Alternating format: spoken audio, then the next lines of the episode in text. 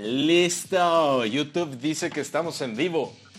Bienvenidos a todos los melómanos, amantes de los melones. Los recibimos con un cordial, cordial abrazo. Ya se dieron cuenta que ya hay Nochebuena. No nos pagan, pero es el sabor de la Navidad. Aquí conmigo está en la transmisión eh, Salacius, el delincuente más peligroso de Catepec.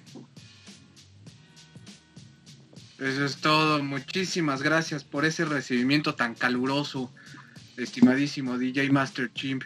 Como siempre, como cada domingo, como cada domingo extravagante. Un saludo caluroso a todos nuestros carnales desde nuestro centro de operaciones en México, tierra de los temblores y el desmadre. Va a estar bueno el programa. No tengan miedo, banda, no podemos asaltar a través de su pantalla, ¿o sí? Aquí está ayudante de Santos. Damas y caballeros, ayudante de Santos, MC Dyslexic, CM Dyslexic, damas y caballeros, para ustedes. Ayudante de Santos. Este homie viene, acaba de venir del metro. Y un invitado especial, un invitado condecorado, este, debería de darle envidia a los demás podcasts que no aceptan a, a gente tan delincuente. Aquí tenemos a Lanch. ¿Qué tal? Desde la mera capirucha, el mero centro de la Ciudad de México. ¿Por qué no? Con los mis bananeros. amigos. Por... que me sentía, este, sí me sentí un poco comprometido en decir la palabra negro, güey. Leí mucho la palabra negro. ¿Nos meteremos en problemas al decir negro? En Facebook. ¿Y qué tal la, y qué tal la N-word? No sé si nos lo tiren en Estados Unidos el podcast. I say, goddamn. Les dije que no podíamos decir niga. Lo siento, lo siento. Lo traemos en... Ma- La Ay. ¿dónde está mi, dónde está mi sonido de gobierno, puto? Es sin miedo al éxito, papi. Ya sonó el pinche gobierno, puto. Bueno, banda, gracias por soportar. Fuimos hackeados una vez más. Alex dice que cosplay vergas. Muchas gracias, Alex. Fuimos hackeados por el largo brazo de El la derecha, FBI. El la FBI. derecha blanca. Así que vamos a darle. ¿Qué, qué, qué maldita sea es el gangsta rap? ¿Dónde comienza? No entiendo ni madres. Explíquenme. Mm, yo no lo llamaría gangsta rap. ¿Cómo lo llamarías? Yo creo que lo prefería, prefería el término reality rap. O sea, porque muchos de, de este rap es atestiguar vivencias, ¿no? Algo, este, lo que se vivía en el gueto, lo que estaba viviendo la banda. Hay un hermano incómodo que es el mafia rap. O sea, es- esa sí es una temática Scarface, es una temática este, de droga, ¿no? ¿Por qué gangsta rap no? Porque ninguna de esas canciones habla de estos gangsters este, sicilianos, ¿no? Eh, italianos. O sea, Hablan sobre las violencias y la venta de drogas en el gueto. no, no estaríamos esperando un padrinos rap.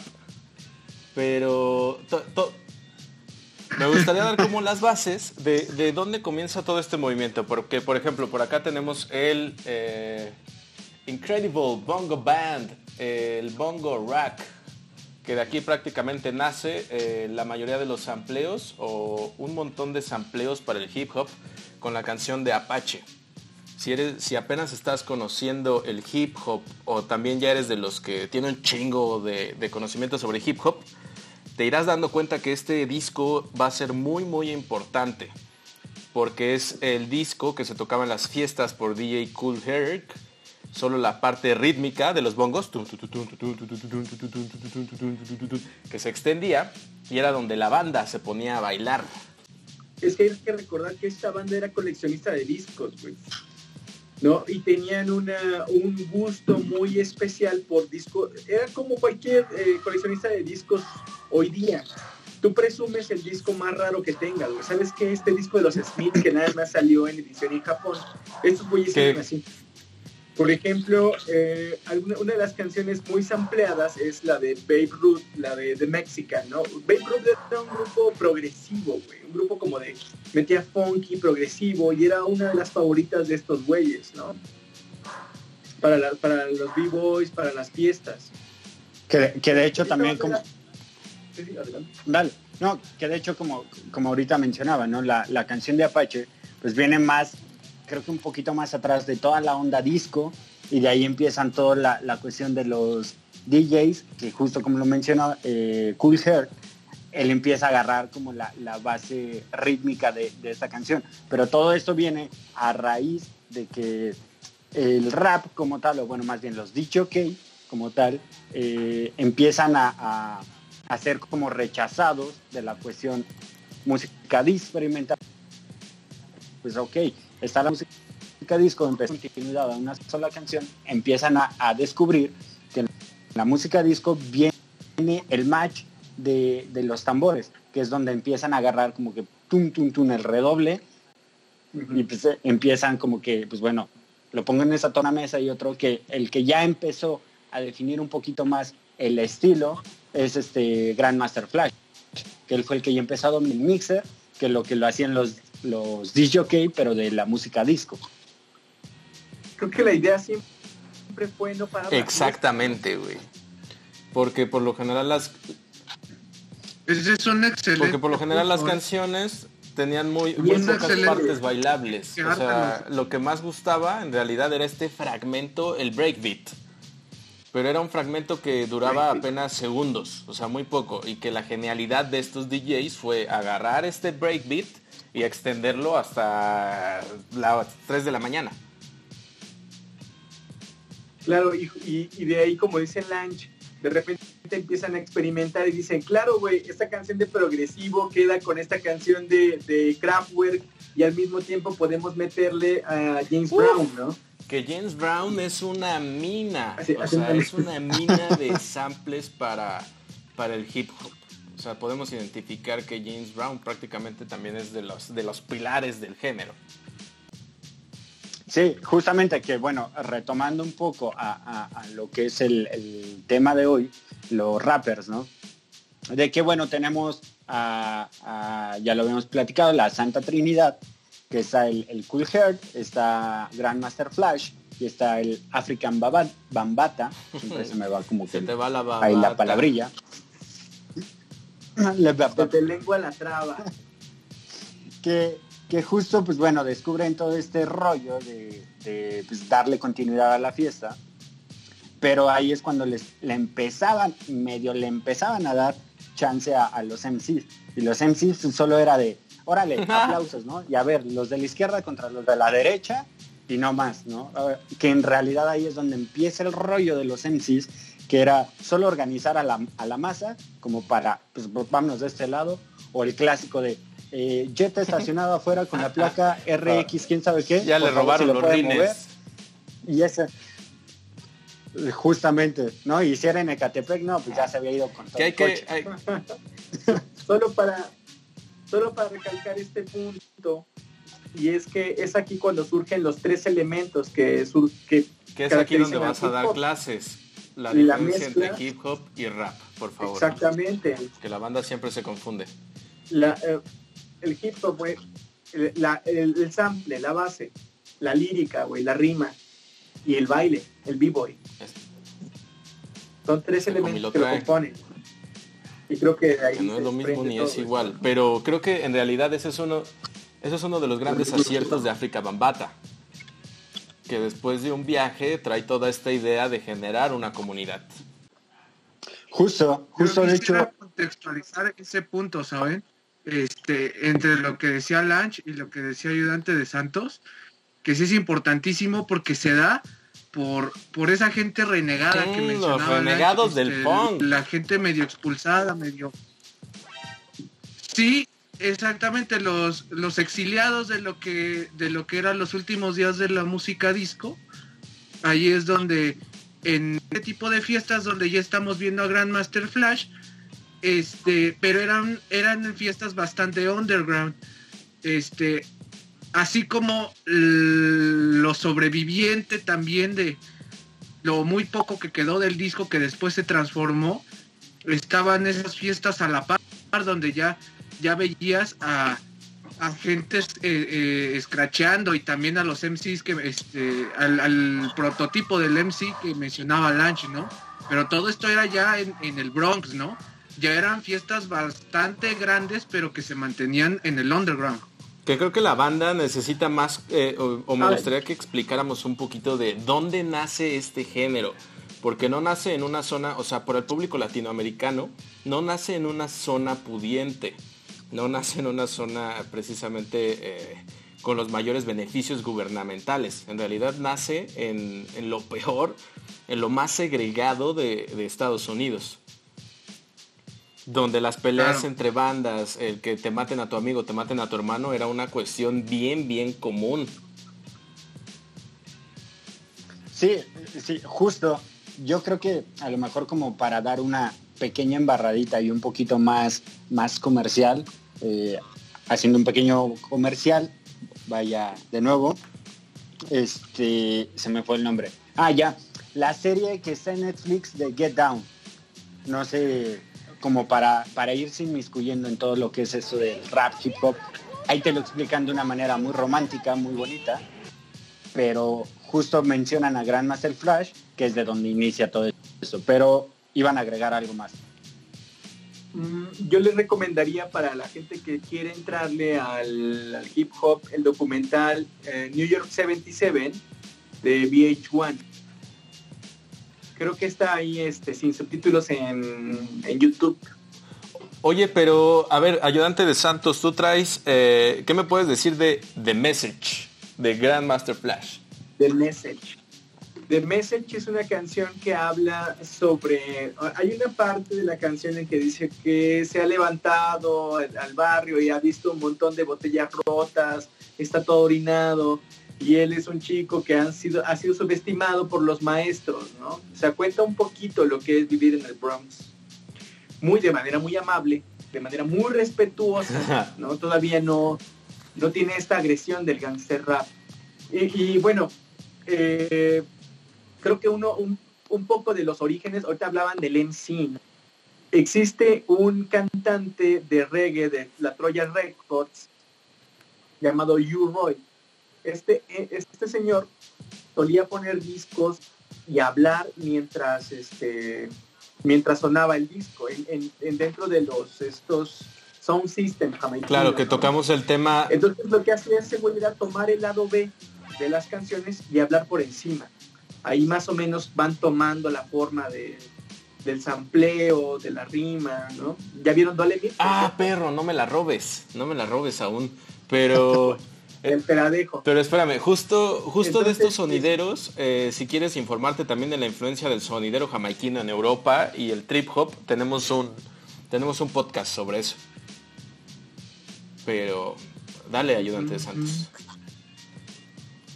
Y bueno, eh, Grandmaster Flash se presentaba en algunos lugarcillos de Nueva York como lo son el CBGBs. CBGBs, Entonces tuvo bastante, tuvo una influencia enorme, no nada más en el hip hop, sino también en la cultura popular, güey. Incluso Blondie, eh, en la canción de Rapture, hace una mención de Grandmaster Flash, güey. Eh, esa canción es rapeada, de hecho. De hecho, es como de los antecedentes del hip hop. Por ahí anda Blondie. Sí, y aparece Master Flash, creo, ahí en el... Pues es que déjame, te digo que esa Debbie movía corazones. Chulada. abuelita, ella, pa. Esa, esa que canta, la de los letes. Justo, justo ahorita que mencionabas a Grandmaster Flash, hay un dato curioso que justo cuando empezaban a, perfeccionar la técnica, y me refiero a la técnica del scratch, que es de, del estar haciendo y moviéndole acá al disquito, eh, él se encerraba en su cuarto y le empezaba pues, a tupir así cañón y a todo volumen. Entonces, justo de ahí nace como más la cuestión un poquito de, rap, porque pues, le subía todo volumen y en una ocasión se mete su mamá y ah. empieza a gritar. Así que, no, ya, ya paga tu chingadera, aquí quién sabe qué. Y pues él dejó que gritara y él seguía escrachando, escrachando. Y entonces empieza a ver como que, ah, pues bueno, creo que con, con este ritmo y en perfeccionar la técnica, podría como que ir funcionando más como a, la, a la cuestión de los MCs, que ya creo que de los primeros o pioneros empezar a meter a MCs formalmente es Grandmaster sí, Pero es que a quién no le pasó que le intentaste mover al vinilo de tu papá y te, te llovió, te llovieron unos putazos. Sí. Me lo vas a rayar. Y es que creo que, creo que Dr. Dre es de los que heredan esa tradición. Pero Dr. Dre lo tocaría más adelante porque se cuece muy aparte todavía. Si quieren, brincamos a Dolemite, Eh. porque creo que es una parte importantísima de este rollo, hablar del Black Exploitation. El Black Exploitation, para la banda que no esté familiarizada con el término, fue un género este, fílmico de los años 70, donde todo, todo, todo, la actuación, la dirección, la, promoción, todo era hecho por y para negros. Hablando temas de negros, y este, con humor de negros. ¿Por qué? Porque ya estaban hartos de ver películas donde ellos no, no eran representados como ellos se veían. Entonces, toman películas como Drácula y hacen Blackula. Toman películas como Frankenstein y hacen Blackenstein. O sea, todo, todo, todo lo que tiene la cultura de los blanquitos lo voltean hacia el lado de los, de los negros y, y generan todo este producto. De ahí nacen un montón de películas de donde podemos nombrar a Shaft. Si has visto a, si has visto a Shaft. El Príncipe del Rap, él ama a Shaft. Era, era un superhéroe negro prácticamente. Tenemos, tenemos por ahí a Dolemite, que, que es el que me encantaría eh, eh, traer y decir que fue el primero o, o la base del gangsta rap. ¿Por qué? Porque él ya hacía rimas sobre una base rítmica, sobre sonido, sobre música. A diferencia de lo que vas a encontrar en Wikipedia, donde tú quieras, donde no le dan su lugar justo a, a Dolomite o a, a Ray. Ray no sé qué se llama.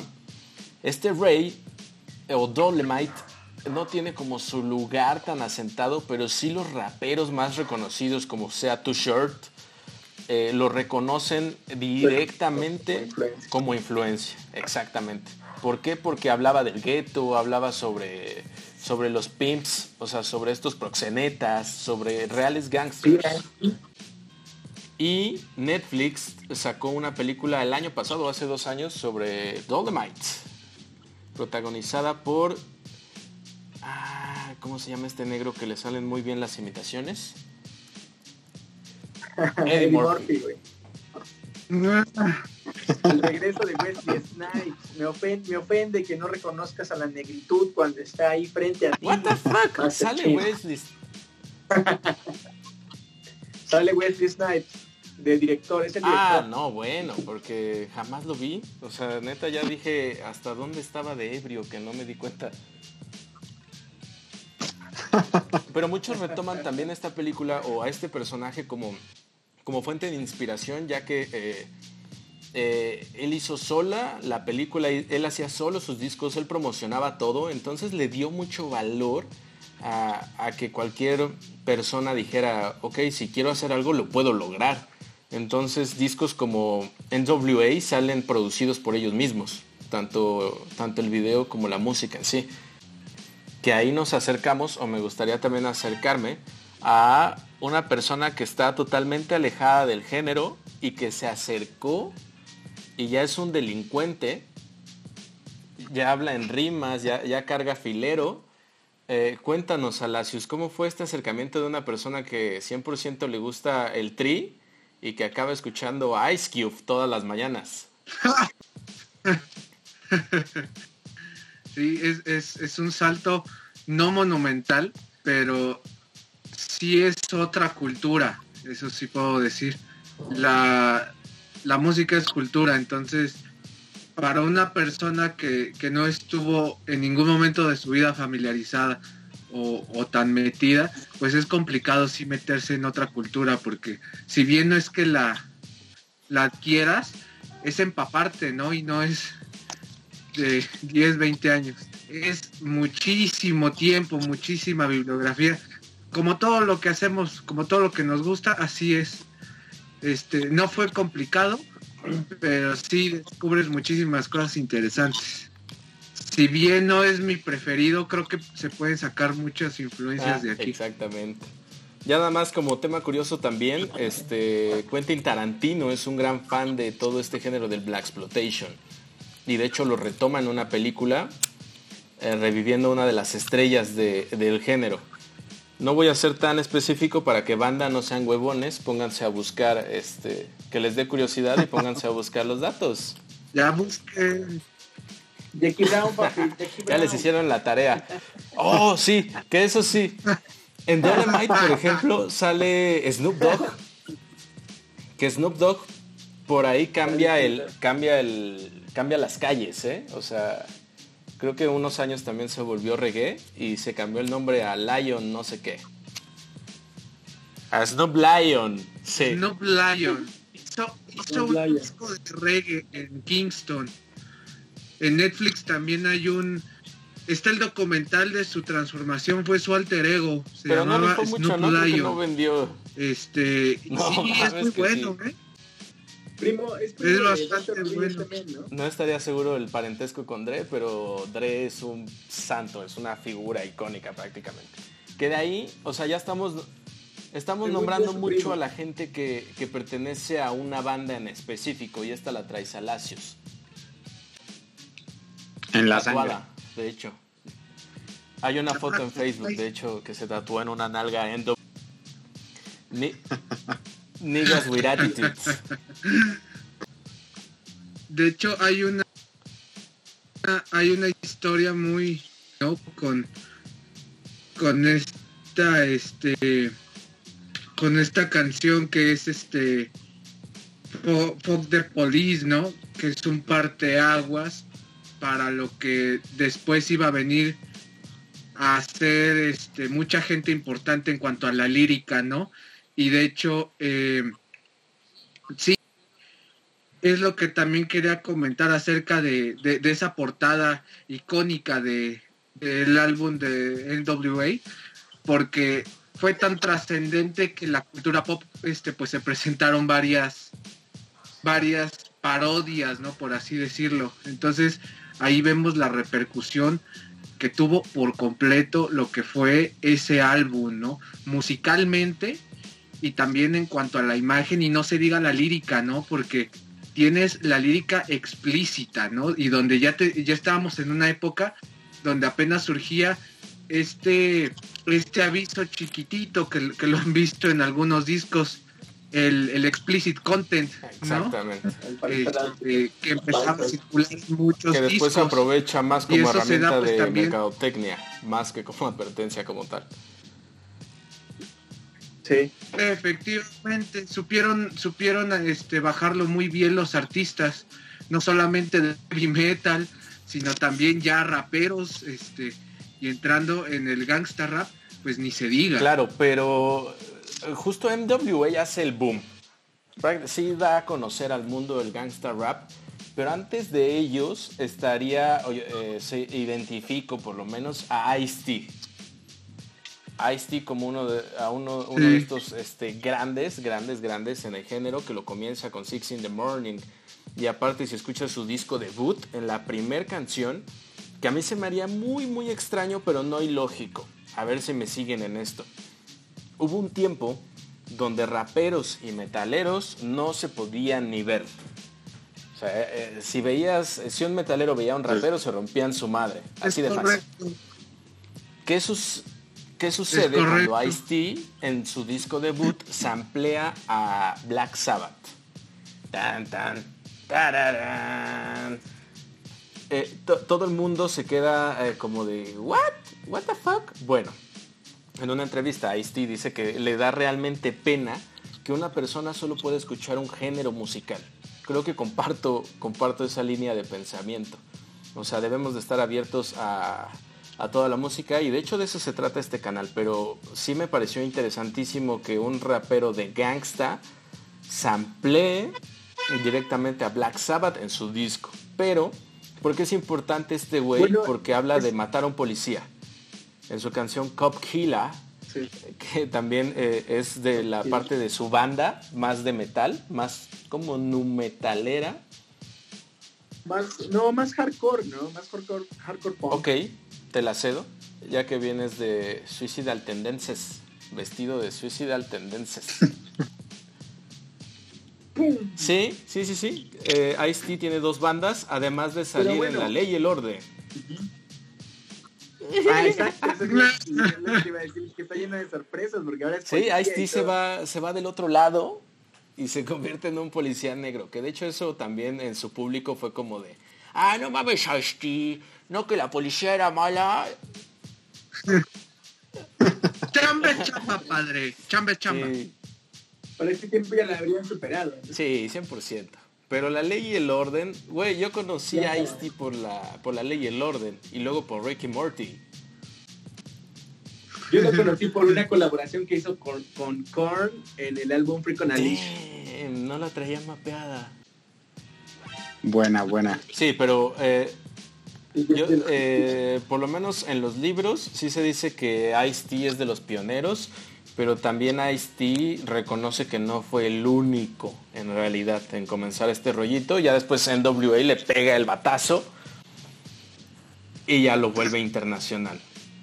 Lo que en algunos círculos del rap se vio mal, porque este es un género, aclaramos, donde se hablaba sobre drogadicción, violencia, policías golpeando negros. Y, y haces a un lado completamente el mensaje positivo de comunidad, haces a un lado como la conciencia y todo se vuelve en violencia y asesinar negros y, en una especie de reggaetón. No me maten por esto.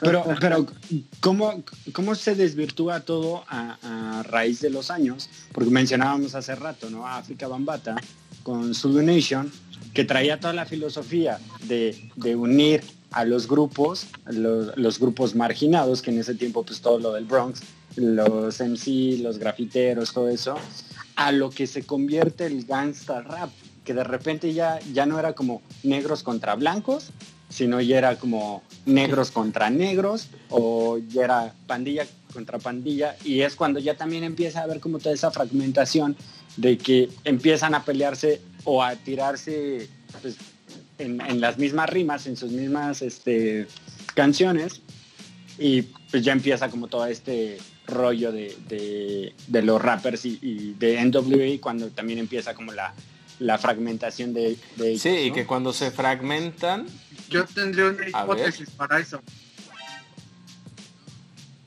No, No, es que digo, cuando se fragmentan, eh, uno de los primeros en abandonar el proyecto es Ice Cube. Y cabrón, o sea, Ice Cube en su disco debut American Most Wanted demuestra que realmente es un contador de historias como ningún otro, cabrón. Yo sí lo pondría en la lista de los MCs que mejor lírica tienen en cuanto al rap y ritmo, güey. O sea, Ice Cube está por encima de, de- de- de lo bueno y de lo malo. Y luego se muda al cine como actor en Boys in the Hood, que les recomiendo muchísimo esa película. Que siento que Boys in the Hood... Ya terminó haciendo. No, no hables de esas, son las vetadas aquí. Me cagan. Me cagan. Pero Boys in the Hood, no sé, ¿ya la vieron? Se me hace que es como un sangre por sangre, Sí, claro. pero del Bronx. Sí. Yo, yo a veces no entiendo o no sé cómo, cómo es que cuando veo Boys in the Hood o estas películas del barrio, de la negritud, las de este, ¿cómo se llama? Spike Lee también. O las que hizo Tupac Shakur, me recuerdan un poco a la vida o el cómo es en la vida en el pueblo, ¿eh? Se parece muchísimo. La vida en, la vida en tu pueblo, la vida en en esa, general. porque yo sí me identifico con eso. No, no, no, no. Por ejemplo, Eddie Murphy tiene un este un stand un show de stand up en el 85 y dice tantas cosas que son tan similares a la vida en el pueblo, a la vida en barrio. Digo, ¿qué- ¿cómo, cómo ¿Cómo diablos ¿Este es show donde sale con un traje de piel roja? Ajá, sí, donde presenta a un- una banda de punk que se llama eh, Ah. El autobús escolar. No sé, es buenísimo. O sea, sigan a Eddie Murphy. Él fue stand pero antes de que el stand-up fuera stand-up. Y es cagadísimo. Es muy, muy cagado. Su imitación de, su imitación de Stevie Wonder me mata de risa siempre. O sea, Eddie Murphy no sabía que tenía, eh, tenía ese lado B de imitar. Imita a Michael Jackson, poca madre. O sea, pero su imitación de Stevie Wonder Es brutal, véanla. Está su show completo, Delirious, está en, está en YouTube. Oigan, y por cierto, ¿con quién no se ha peleado eh, Ice Cube? Creo que se, ya se peleó con todos, ¿no? Con Drake, con este, hasta con los de este Husky. Güey, es que vele la cara. Vele la cara a ese cabrón. Ice Cube es un cabrón que, que de solo verlo sientes que ya te va a saltar. Pero yo vi que apenas aceptaron su, bueno, no apenas, pero aceptaron su, su inmersión en el Rock and Roll Hall of Fame. Y pues se veían felices. Los presentó de hecho Kendrick Lamar. Ah, sí. Ah, él, los, indujo. y justo habla de. Lange tenía una anécdota de Kendrick Lamar, ¿no? Con NWA. Justo, justo, justo.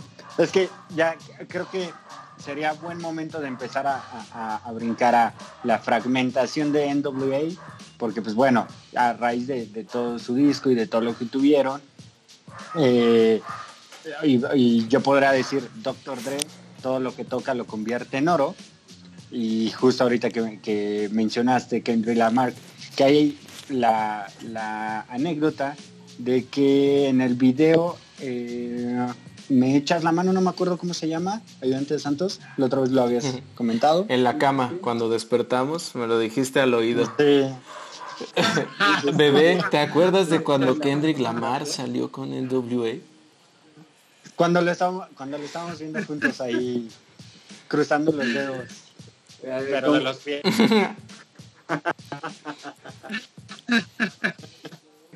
No tengo el dato, pero no es este, no es un video de Tupac Shakur. Es de otro güey. NWA. Justamente de, ellos que sale Kendrick Lamar, pero pues de morrito. Y justamente de ahí él se empieza a inspirar para pues, lograr ser el, el, rapero que ahorita es. Pero creo que sería un salto cuántico si nos vamos a, a lo que ahorita es Kendrick Lamar. Creo que estaría bien como que ir desmenuzando todo lo que, lo que empieza a hacer Dr. Dre, el famosísimo eh, Beats o los audífonos Beats, que de ahí también es otro, otro tema. Por eso yo, yo, lo podría catalogar un poquito como el rey Midas de que todo lo que toca lo convierte en oro. Y pues bueno, vaya, el, el, simplemente el tener su disquera y empezar a firmar Ah, creo que si, si mal, todos los que son nuestra generación conocimos que está Eminem, está Snoop Dogg, está... Este, también, también produce por ahí a Gwen Se me olvidan esos O sea, produce varias rolitas que, que te quedas de ¿qué? O sea, sí, hay, hay un, había un estilo incluso, o sea, Dre crea como un estilo gangsta de soniditos muy muy, muy identificable. Muy identificable de su costa. mucha presencia de esos sonidos en los álbumes de Eminem también. Creo, creo que está como muy, muy definido todo eso de este, justo el sonidito que dices, el sintetizador. El sintetizador que creo que es el, el, parteaguas que, bueno, hablando un poquito de, de este sintetizador, lo utilizan desde música disco de los 70s, pero creo que el que lo empieza a elevar o ponerlo como un poquito más en, contexto, eh, pues es Dr. Dre, ¿no? Su famosísimo tecladito que, pues vaya, también está la rola esa que utilizaron para los memes de la de Snoop Dogg, que es Dr. Dre y Snoop Dogg, que lo estuvieron utilizando para un montón de, ah, los de, contenido en Facebook. Y justo, justamente, y tú escuchas ese sintetizador y en automático ya te, te lleva o a Dr. Dre o a rap noventero, rap noventas. Yo tengo otra que no es de, de Dr. Dre, pero sí tiene un estilo parecido al que comenta, que en mi búsqueda me la encontré y obviamente sin salirnos del contexto, pues es de, de, Notorious Big, ¿no? Con esta, esta canción de Big Popa, ¿no? que también trae ese, e, esos soniditos medio gangstas que a mí me recuerdan mucho los men's club a, los que te metías en San Andrés. Es que San Andrés es un compilado de gangsta rap. Que además, un dato curioso es que Biggie Smalls toma su, toma su nombre de una película de Black Exploitation. O sea, el Black Exploitation sigue haciendo presencia con estas estrellas ya de 80 más inclinados a los 90. Hay una temática que estamos dejando de lado y yo creo que es como bien fundamental. Recuerden, ¿vieron la película de Eight Miles? Sí, de señor. Eminem? La pasaban en el 5, creo que cada domingo. No sé si notaron, notaron que cada uno de los cuates de Eminem seguía como una corriente del gangsta rap. Estaba el güey que hablaba de morras, el güey de drogas, había, y estaba un niga que hablaba muchas cosas sobre la negritud y cómo ser socialmente Claro, consciente. y ¿no? adivinen quién era. Esto era como un, un güey más rastafariano ahí. Pero esta, este pedo lo heredan de los Black Panthers, güey. ¿No? Esta conciencia social que después retoma Public Enemy, güey. Que incluso un poquito Room DMC. eh, pero hay una cosa que está ahí, que estamos olvidando, y es la droga, papi. La droga. Y cómo, cómo la droga se enlaza La con las droga. negras y es porque la CIA para financiar movimientos este ¿Civiles? eh, en contra del comunismo en Latinoamérica, ¿no? Este, para financiar guerrilla, no la guerrilla, para financiar dictaduras en Latinoamérica, metió el crack, güey. ¿Qué es el crack? ¿Alguien me quiere que explicar qué es el crack, amigos? ¿Ya la probaron? Es un derivado más barato de la cocaína. el foco. ¿no? Entonces la CIA empieza a meter a la comunidad negra esto, eh, empieza a financiar eh, guerrillas a través de la venta de drogas y también es un punto para desmantelar o para darle un golpe a, a la negritud que se estaba juntando, que se estaba organizando, que eran las panteras negras. Este ambiente feo que crea el crack, güey, en la comunidad negra es uno de los alimentos grandísimos, güey, del gangster rap. Así es, amigos. Amén. Amen. Amen. No, sí, sí, sí, sí, sí, perfecto. De hecho, las Me- panteras negras son muy sonadas dentro de, de todo este de todo este rollo, pero también en detrimento, porque precisamente al hacerlo tan político, eh, ya el rollo se vuelve como desconfiable, por decirlo, por decirlo así, porque ya no sabías de quién estaba de qué lado y por qué hablaban. O sea, también se corre el rumor de que Tupac, por ejemplo, fue Tupac fue asesinado porque quería crear su propio partido político y estaba generando bastante fuerza y a la parte a la comunidad blanca no le agradó este tema de que Tupac eh, comenzara a ganar tanta fuerza y por eso fue que se que, que compraron a Biggie, le dijeron Biggie necesitas quebrar a tu carnal y pues ya todos sabemos lo que siguió, pero pero eso es un rumor. Que- que- que justamente Y otra, otra cosa es que Tupac era hijo de una miembro de la de las Panteras Negras, su mamá era una Pantera Negra y destruyó su vida a través del crack también. Cabrón, pero Tupac es un personaje súper respetable, güey. O sea, un, un, un rapero bastante. callejero que de repente te hablaba de que estaba leyendo el arte de la guerra, cómo crear generales, un montón de libros, y voy a crear un partido político, güey, ¿qué onda? que, que supuestamente también es rumor, no, no me consta, que lo hemos visto en, en muchos casos, es impuesto ¿no? para esta cultura, porque si empiezas como que a buscar un poquito inicios de él, como que hay un, hay un hilo o hay una pequeña, un pequeño hilo que no, no coincide, porque muchos de los raperos de esa época dicen, es que él nunca estuvo en el barrio. En realidad él nunca fue el rapper del barrio. O sea, llegó alguien y es de, tú eres Tupac, órale, te empezamos a catapultar y vas para, para adelante, ¿no? Ahí están todo, todo esto de los... Ay, no, no son los Illuminati, los... Los Bueno, Ya volvieron, me avisaron que se estaban robando mi bicicleta, disculpen. Es que la dejé parqueada acá, ya comprenden, ¿no? Uno que vive acá en el barrio, en la San Felipe, en la San Fe York.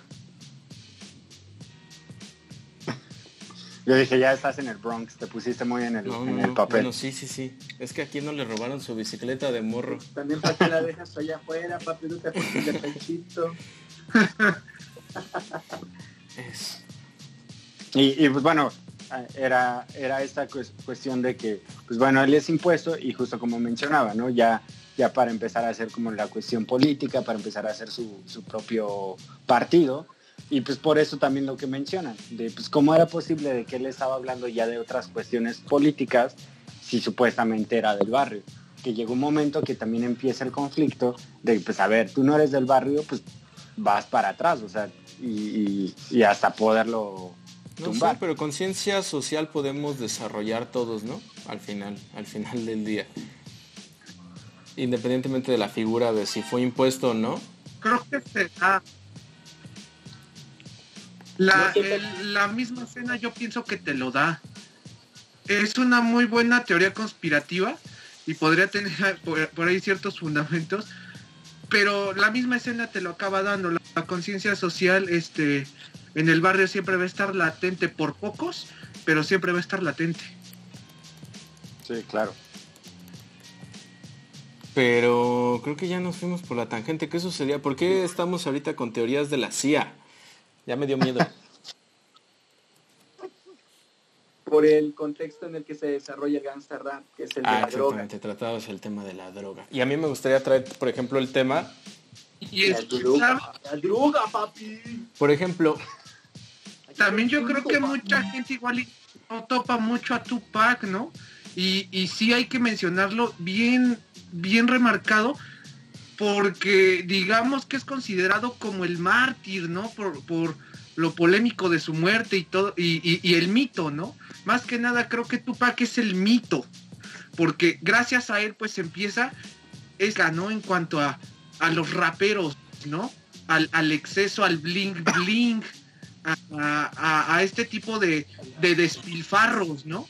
Gracias a él creo que inicia ahí muy importante una etapa eh, donde los raperos adquiere, van adquiriendo una, este, un nuevo papel dentro de la moda, ¿no? Que de, hecho más adelante de, de, otros factores que gracias a, al gangsta rap y a, sus vertientes repercuten directamente en la moda. Eh. Pero Tupac también creo que es parte aguas en eso. Es que ¿eh? siempre los chicos malos han impuesto moda, como cuando Fidel visita los Estados Unidos les copian, eh, se vuelve como, mira, los pandrosos revolucionarios estos con, ropa militar y se vuelve moda, güey, lo explotan como moda. Entonces los gangsta también de repente pasan de ser como los chicos del gueto a la chica o el chico más fresones, se quieren vestir como ellos, se quieren portar malos, se quieren sentir malandros, subiendo sus fotos al Facebook. En publicidad le llamamos aspiracional aspiracional. Correcto. Este, este público aspiracional. Ese es el término. Salacios ya dejó ver el brief. Ayudante de Santos. Ya le, ya le pidieron el brief. Necesitamos una campaña. Ahorita eh, eh, haciendo un. Sí, adelante, por No es que me, estaba acordando, haciendo como un paréntesis en, todo esto, la cuestión de un, como dato curioso, de entre los raperos, ¿no? El, siempre estar como presente en sus canciones o el presentarse en sus canciones, que viene desde, desde el primer rap o el primer rap catalogado de los Sugar Hill Gang, que se empieza a rapar y es de, a rapear y empieza a mencionar su nombre. Y ahí está el, el otro, la otra vertiente de los alter egos de los mismos raperos, ¿no? Ya lo mencionaban de Snoop Dogg, que saca su, disco en, reggae. Ahí tenemos a este Eminem con Slim Shady, que todos lo conocemos en los 90 de My Name is. Todo lo Slim Shady. Entonces, de ahí sale como, como, bueno, no de ahí, sino es como un básico de, dentro de todos los raperos, el empezar el rap y dentro del rap estarse mencionando porque también era como una promoción o autopromoción, porque pues justamente no eran como tan conocidos, pues era me presento y después lo que hago. Sí, sí, sí, sí, porque creo que muy rápido tomaron conciencia del poder de la comunidad para darse a conocer, porque siempre fue como movernos en comunidad, hacer colaboraciones, hacer aquello. Y por ejemplo, Dre enseñó mucho del negocio a los raperos.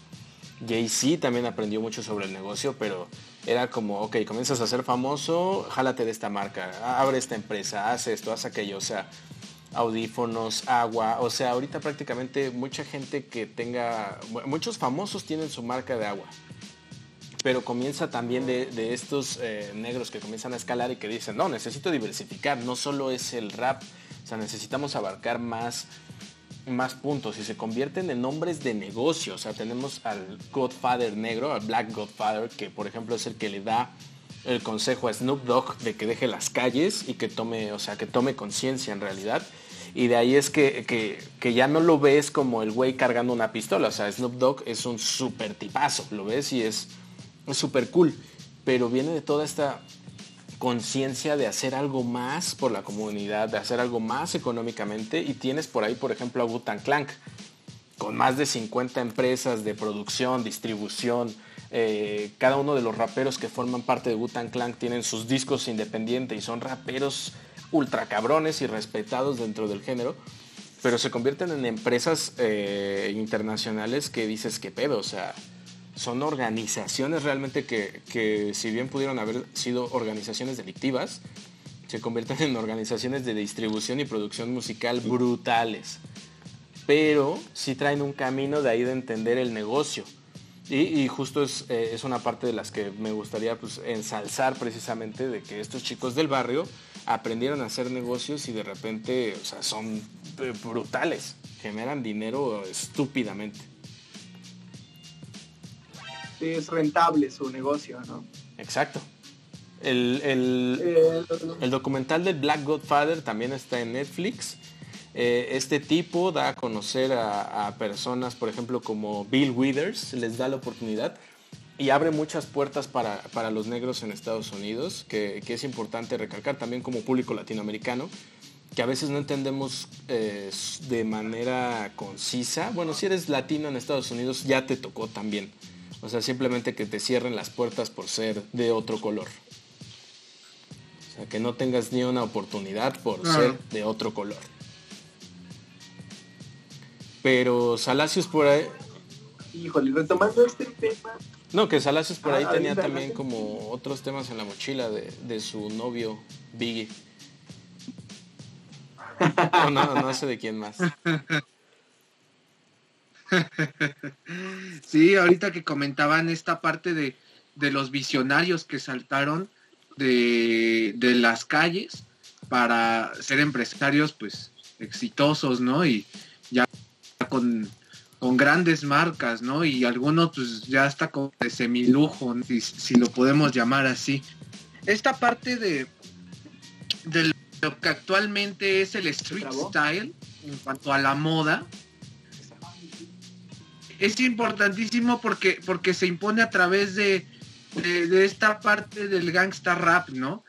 Este, gracias a, la incursión de, bueno, es más adelante en los noventas con, con Ron DMC, con su canción Mayadidas, ¿no? Este, que obviamente la conocen muy bien ustedes. Pues a, a partir de ahí es como, como una publicidad gigantera pues en aquel entonces el gigante de, este, los deportes, ¿no? Que era Adidas, que después pues ya lo, lo, desbalca un poco lo que es aquí y lo que es Jordan, ¿no? En cuanto al estilo. Pero esta, esta gente de Ron DMC este, tenía también e, esa, esa parte que no muchos raperos le, daban a su imagen, ¿no? Le daban una importancia bien cañona. ¿No? Porque veíamos a, los integrantes de Ron DMC con estos Adidas Superstar, pero sin agujeros.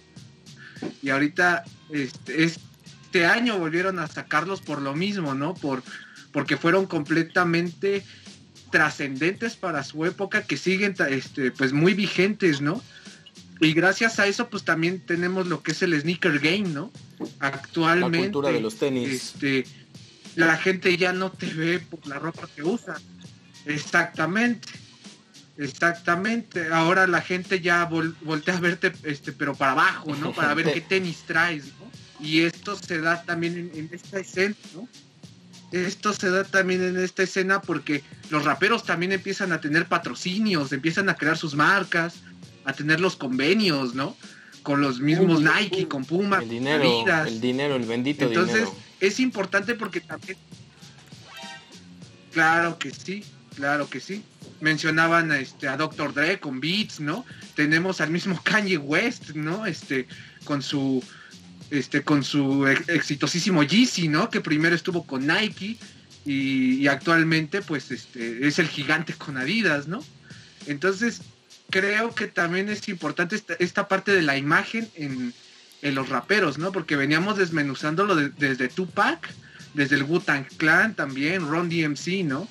Que le daban mucha, este, mucho hincapié a su, su imagen. Que precisamente era imagen, si, si te vas al básico, era imagen barata. O sea, podías armarte un outfit de hip hopero, o sea, realmente con muy poco. Y ahorita ya, o sea, se encareció, se encareció la moda.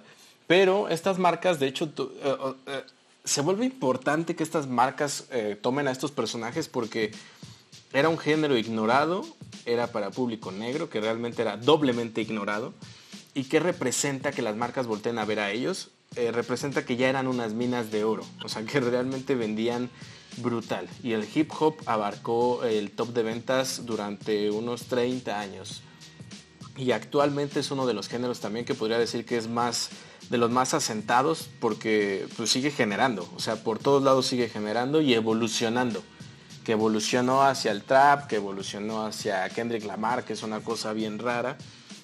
Eh, pero, o sea, Sí, pues es que tenía que haber una respuesta a esta autoindulgencia del rap, en el que solo hablaba de cosas materialistas, dinero, y como, como dice la canción, tú shall always de Scorpius PMP. Hay una parte en la que dice, las perras, the bitches, the money and the guns nunca fueron parte de los tres elementos del hip hop y nunca lo serán. Damn.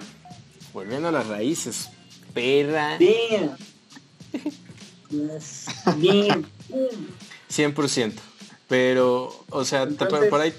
Escuchar a alguien... Eh, por ahí tienes al trap mezclándose con el reggaetón y haciendo unas cosas raras y volvemos a las perras, las drogas y las armas.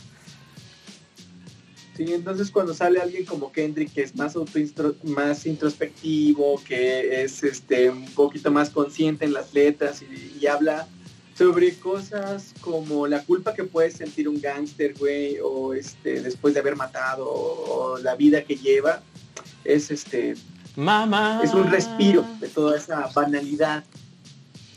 Sí, diría que es. Justo, justo, justo, justo. Diría que es uno de los representantes más. Eh, llamativos o que tienes que ver sí o sí del hip hop actual? Es que creo yo que es como una cuestión cíclica a, todo lo que está sucediendo, ¿no? Porque tenemos en, los 70s, 80s, todo lo que sucedió con, la triada que ya habíamos mencionado. Después llegan 90s, que llega NWA, que llega este, Uguta, bueno, toda esta como ola, y creo que en los 2000 o así yo lo siento, se estanca. O sea, si tú hablas del rap 2000, pues hay dos que tres medio sobresalieron. Ahí está también la, la carrera frustrada de 50 Cent, ¿no? Este supermillonario que un disco y pum, se fue para arriba y yo me acuerdo, 2000 todos ahí con 50 Cent, pero de repente de repente desaparece, ¿no? O sea, ¿y, qué es de ahora 50 Cent? Pues solo es un productor. Ahí creo que tiene su disquera, no sé quién le está produciendo, pero a, mi parecer se viene nuevamente esta ola, pero creo que es como, como en global, por así decirlo, porque se viene la cultura sneaker, ¿no? Que, que, es lo que mencionaban. Y ahora todos te voltean a ver los tenis.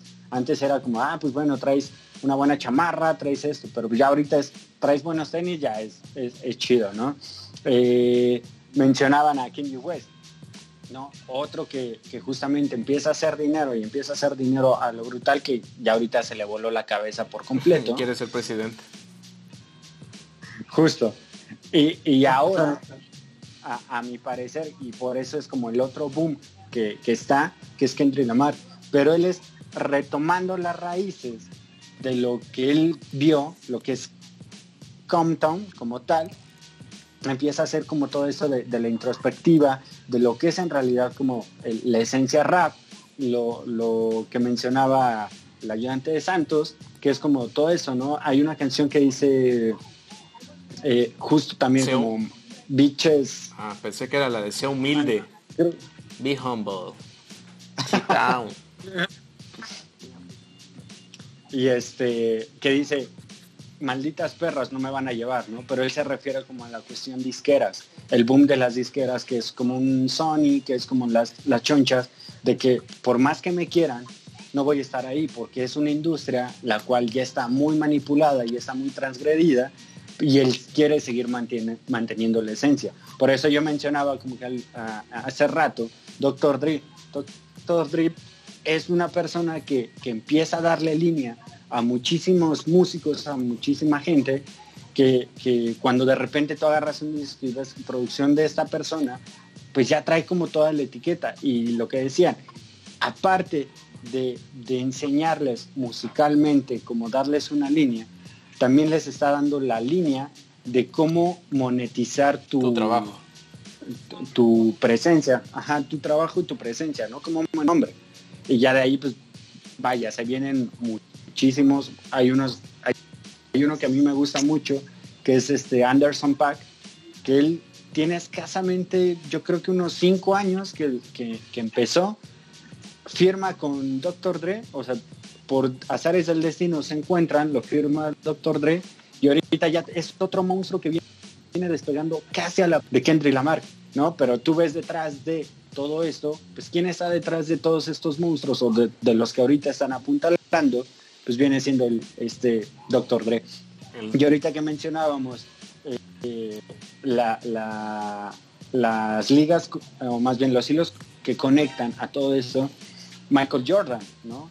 Es otro monstruo que también viene de, toda esa esencia de cómo saber manejar su imagen para lograr hacer un, un, Jordan, que ahorita lo hilas y es de, ok, ves a tal rapero, pero ya trae tales Jordan, ves a tal cosa, pero ya trae tales Jordan, ¿no? Y el otro monstruo que, que a mi parecer ahorita también está levantando un medio apagado con todo esto de la pandemia, pero que hizo un, mega show, un mega boom en Fortnite. Travis ah, Fortnite, sí. Si ya tienes a tu. Si tienes un skin en Fortnite, ya eres alguien. Eso es un hecho. No niegues a la ciudad. Y lo, que logra hacer. No, que, no se vea tu edad, papito.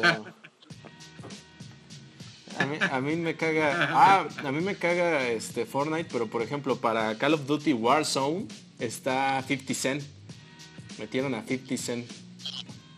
Pero. Ah, justo ahí el dato es que a 50 Cent lo mandó a dormir este Kenny West. Apostaron quién vendía más y Kenny West lo derrotó brutalmente. Y, la apuesta era, el que pierda se calla el hocico y deja su carrera de hip hop. Y así es como adiós 50 Cent. Cierto, cierto, olvidaba. Sí, le cayó el hocico. Es que Kenji West, hasta eso sí, este, tiene una manera muy particular de producir. Y sí, sí está en otro nivel, pero... Tiene un gusto Sí, pero de repente se desconecta muy cabrón ese hermano. Ah, pues esa parte. Acuérdate que es bipolar, ¿no? Otra de las cosas que, me gustaría como mencionar, que a lo mejor lo dejamos también un poquito de lado, la cuestión como musical. Eh, todos estos músicos que, a la fecha ahorita están haciendo algo grande, por así decirlo, eh, vienen de músicos, pero de iglesias, ¿no? Todas esas iglesias de, Norteamérica que, yo estaba viendo la historia, por ejemplo, de Anderson Paak, que él es baterista como tal, después ya se pasa como a la onda del, hip hop, pero lo que le daba o lo que le da esa virtud es de que en estas iglesias te dejaban tocar como que te daban una rítmica, pero, era la libertad o la creación que tú, que tú podías hacer con las, canciones de Cristo. Aparte, eran las escuelas, era el lugar donde podías ir a, tocar un instrumento y donde te enseñaban. O sea, tampoco es que un negrito se pudiera pagar una escuela de música internacional. Justo, y, también, pues todo este rechazo que había como hacia los negros, lo que mencionábamos hace rato de las comunidades, pues mucha comunidad se empieza a, clavar en todo eso, porque pues era, ok, las drogas, pero pues, salías de las drogas y te ibas a meter a la cuestión, la iglesia, ¿no? Y la iglesia lo que era de, pues bueno, hacemos la comunidad, pero de ahí empiezan a surgir también grandes músicos.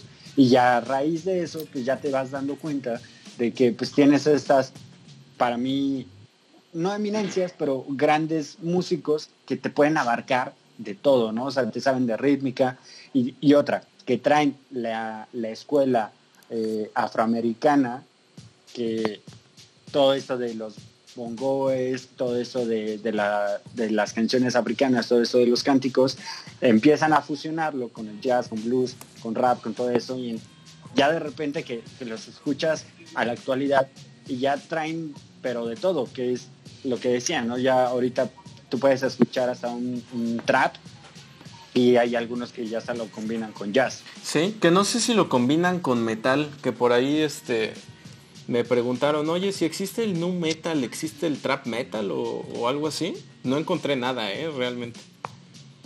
Si alguien del público conoce un trap metal, por favor que nos avisen.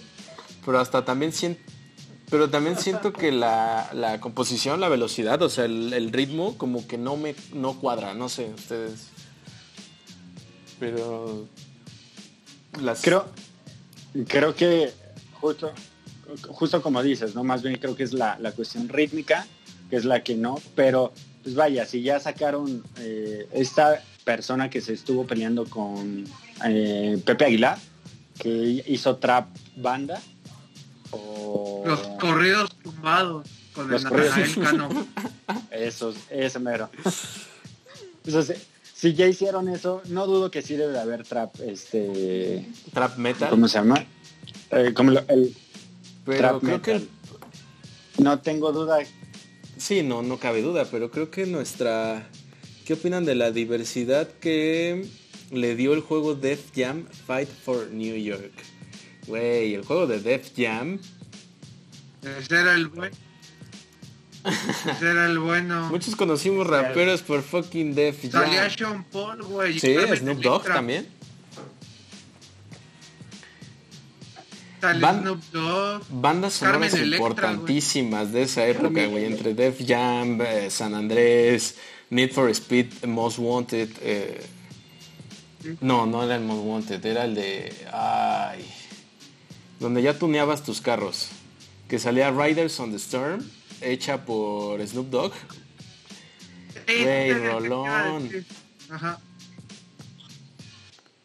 Buenísimo remix este de los Doors con el Snoop Dogg. Sí, que ahí se mezcla sabrosamente el, el rap con, con, el rock and roll. Exactamente. Que no sé si no sé ustedes qué digan, pero creo que va a ser necesario también hablar de, de nu metal. O sea, a mí me encantaría traer a la mesa Rage Against the Machine, Public Enemy. Claro. Diablo, señorita. Pero por lo menos el tiempo para hoy se nos ha terminado. No sé si quieran hablar sobre algún rapero, algo que se les quede en la mochila. En algún momento esa ya saldrá. Yo les diría, escuchen a The Ghetto Boys, esos güeyes están enfermos, eh, le sueltan un balazo a uno de esos güeyes en el ojo y una de sus portadas es ellos en el hospital con el güey este y su ojo así hecho mierda. Eh, Too Short, escúchenlo. Ice Cube es un obligado. Nas, Nas es uno de los raperos que también está en otro nivel.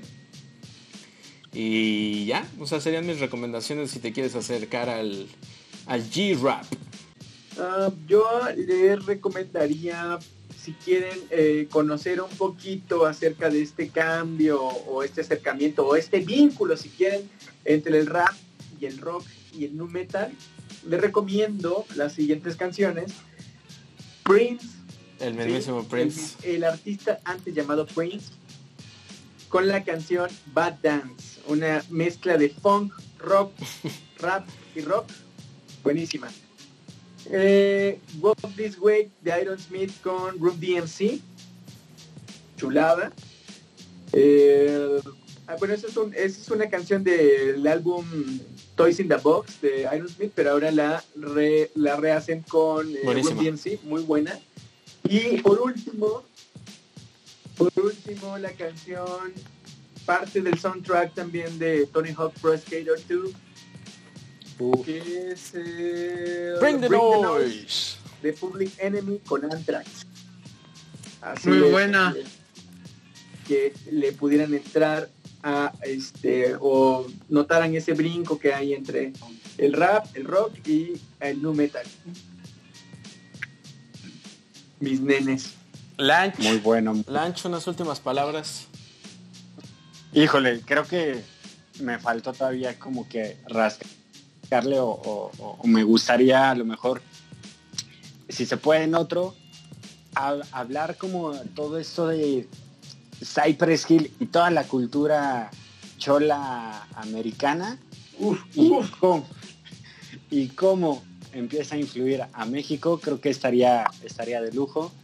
Y pues bueno, canciones de recomendables o que les pudiera recomendar. Eh, pues creo que más bien sería como ahorita todo un álbum que lo estaba escuchando. Es, el de Bad King, no, Bad Kid. Ahorita les digo, es que lo. Good Kid Man City de Kendrick Lamar es toda una joya, la verdad. Eh, por ahí también hay un canal de unos fulanos, se llama Dam, que explican todo el disco buenísimo. Muy, muy, muy, muy, muy bueno. Este, de hecho, de esta, de esta joya, de este disco, es de. Es una película como tal. O sea, es, es una película todo este disco, pero está acomodado de diferente manera. O sea, tú escuchas el disco y bailable y te prenden las cancioncitas, pero si lo escuchas como en el orden que es. Ah, hay varias teorías, ¿no? De que, si lo escuchas al revés, o que si escuchas la 10, la 2, la 1, la 10, te cuenta otra historia. Exactamente, o sea, sí está muy bien pensado. como leer rayuela de taza. Exacto, es como sí, de hecho. Ah, papito, la banda ya no va a creer que es original. Es que ya no se hace nada original, todo es la copia de la copia. Ah, ¿y, sí? Justamente, pero sí, creo que es el que yo ahorita le, recomendaría como en la, en la cuestión actual. Y pues bueno, de las viejitas pero bonitas, creo que pueden escuchar un poco de Chicago, Chicago es en toda esta, las Big Bang. Con eso creo que tienen muy buen repertorio para rascarle. Cualquier disco de Chicago es muy, muy, muy bueno.